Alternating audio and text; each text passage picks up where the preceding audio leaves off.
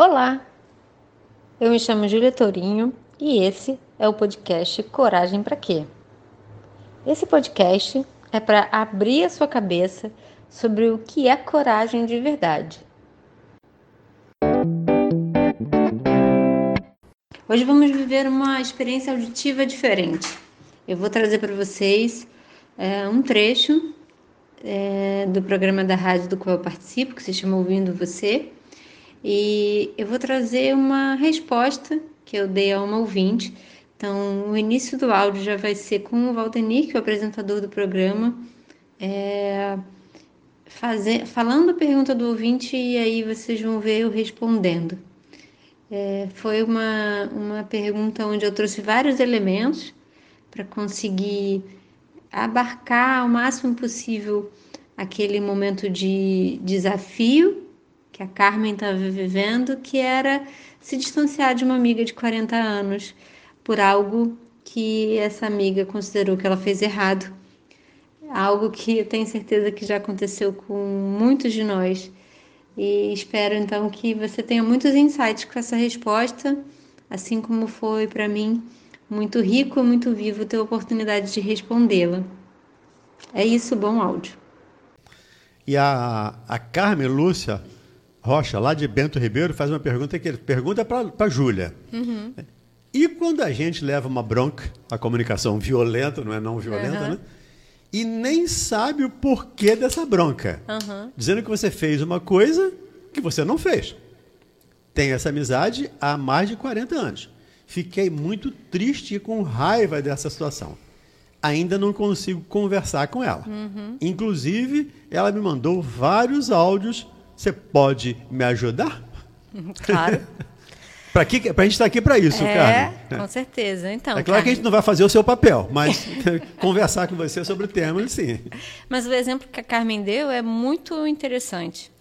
Porque, primeiro de tudo, que eu quero dizer é que muitas vezes a gente confunde ser uma boa pessoa, ser uma pessoa de bem, ser uma pessoa que, que deseja ser um ser humano melhor, com ser uma pessoa boazinha, com ser uma pessoa que está sempre disponível e sempre fazendo bem.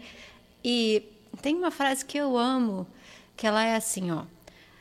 A gente nunca consegue dizer um sim genuíno para a vida, para as pessoas, se a gente não é capaz de dizer um não genuíno.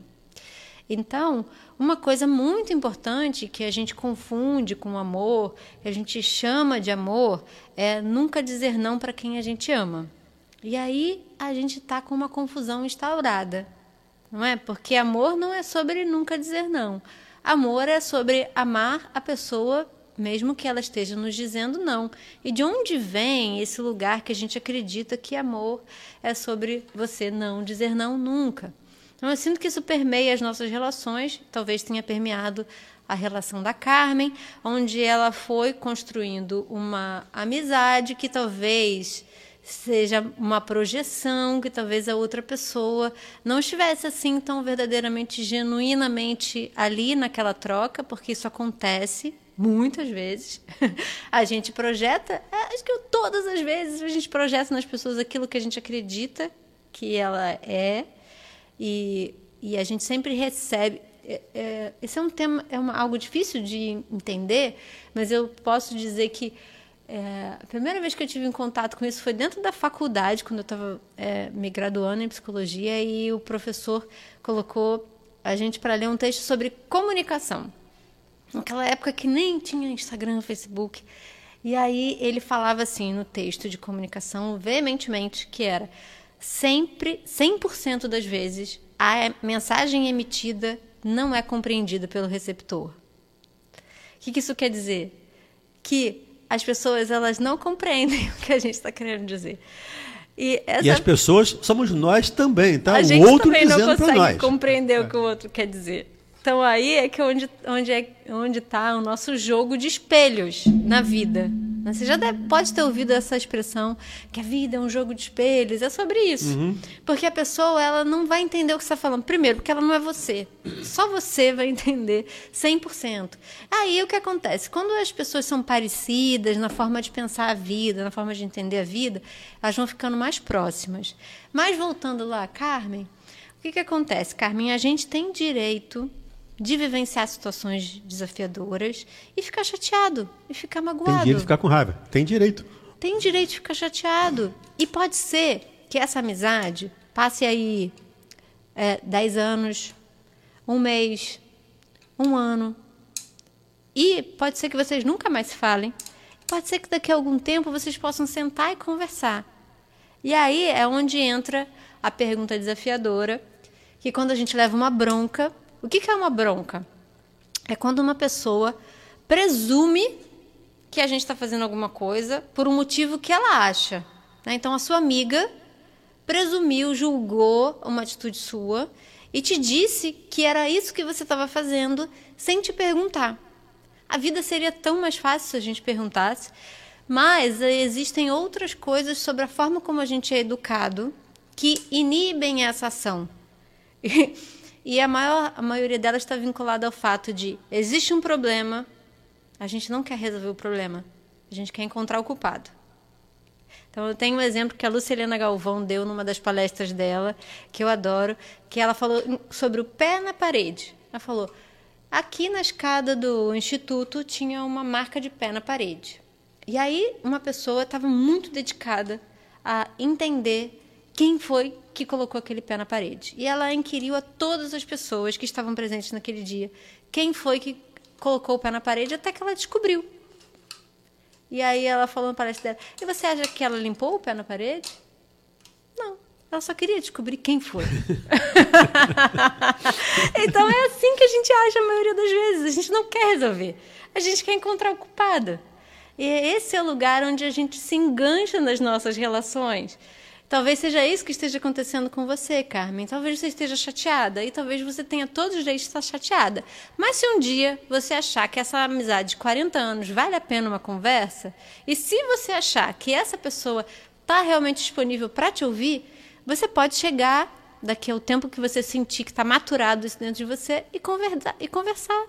Convidar essa pessoa e genuinamente ficar curiosa sobre o que ela está perguntando, que ela está te julgando, que ela está pensando. E aí, então, como eu falei antes, se abrir um espaço para. Então, agora eu posso falar o que aconteceu dentro de mim? Agora, para a gente habitar esse lugar da curiosidade, a gente tem que desarmar a raiva. Porque a raiva leva a gente para um apontamento de dedo.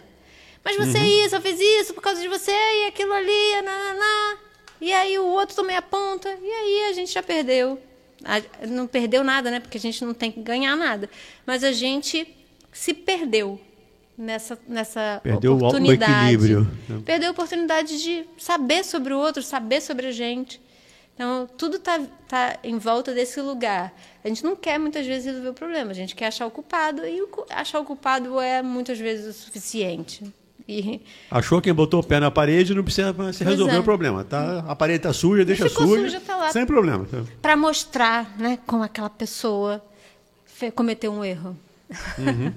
então, a gente se tornar empático, menos agressivo, é, não violento, a gente precisa, de certa forma, criar essa labilidade, entender qual é a necessidade. Geralmente, a gente só consegue procurar a comunicação não violenta e ter comunicação me menos violenta quando a gente está muito cansado e muito ferido de se comunicar violentamente. A gente já foi a um extremo de chegar, cara, isso aqui não resolve. E aí é onde geralmente a gente começa a ceder, o ego começa a ceder, essa vontade de descobrir quem colocou o pé na parede começa a diminuir, e a gente começa a entender que eu também coloco o pé na parede às vezes, em que então vamos limpar, vamos resolver. E aí é onde que a gente começa. E não é um processo linear, assim. Agora, consegui agora, pronto. É um processo. Aqui consegui compreender, daqui a pouco chega uma situação muito mais mobilizadora que eu erro. Que eu erro, não, que eu caio de novo. E aí daqui a pouco vem mais uma pessoa mais tranquila, que é mais fácil conversar. E aí vem aquela pessoa que mobiliza a gente. Quer saber uma pessoa que é batata, que tira a gente do sério? Mãe. Mãe é um negócio que é batata. A minha, então, é batata que ela sabe. Porque ela convive com você desde que você nasceu. Ela sabe tudo Ela te conhece você. antes de você nascer. Te conhece. Ela sabe, cara. Aí ela fala assim: você é aquilo lá, nananã. Aí você dentro, internamente fala: e é verdade. Mas aí de fora você fala: não, você também aquela vez. É, e é esse lugar. Tipo, eu quero resolver ou eu quero dizer quem foi que botou o pé na parede? Foi eu, foi você? Foi eu, foi você? Foi você, foi eu. E aí fica nessa dança. Perfeito.